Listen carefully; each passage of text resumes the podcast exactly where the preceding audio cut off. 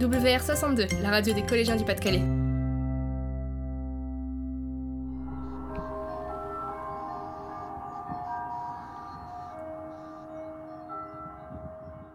Le passage à la nouvelle année permet souvent de prendre de bonnes résolutions pour améliorer le quotidien. Le CITAC, syndicat intercommunal des transports en commun de l'agglomération du Calaisie, a justement pris une grande résolution.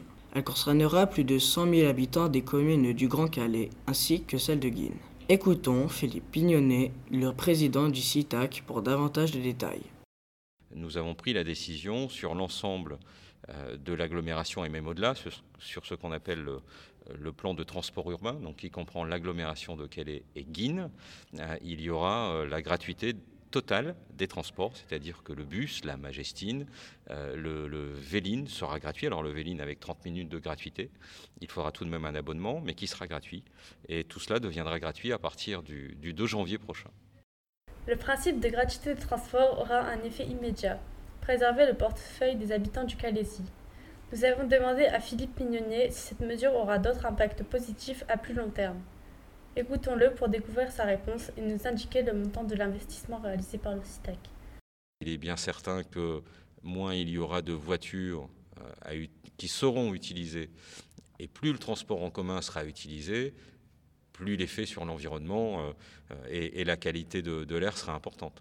Ensuite, euh, le syndicat de transport, le CITAC, dont je suis président, a commandé, alors bien sûr avec l'accord de l'ensemble des, personnes qui, euh, siègent au CITAC. Euh, nous avons commandé des bus hybrides. Alors il y en a déjà deux qui sont en fonctionnement, hybrides euh, thermiques et électriques. Et, dans quelques semaines maintenant, il y aura huit nouveaux bus hybrides également qui arriveront pour, je ne vais pas dire la petite histoire, parce que c'est un beau, montant.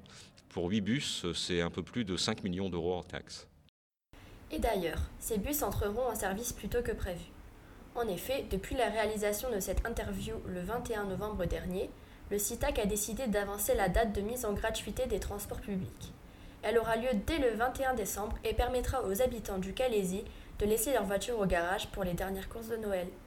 Mais au fait, comment savoir si cette initiative aura du succès? Plusieurs essais grandeur nature ont déjà été réalisés par le CITAC. En septembre dernier, sur 9 jours, la hausse du trafic s'est élevée jusqu'à 64% sur certaines lignes. À Dunkerque, depuis septembre 2018, la gratuité des transports a fait exploser la fréquentation de 65% en semaine et même 125% le week-end. Nous aurons d'ailleurs l'occasion de tester prochainement ce dispositif.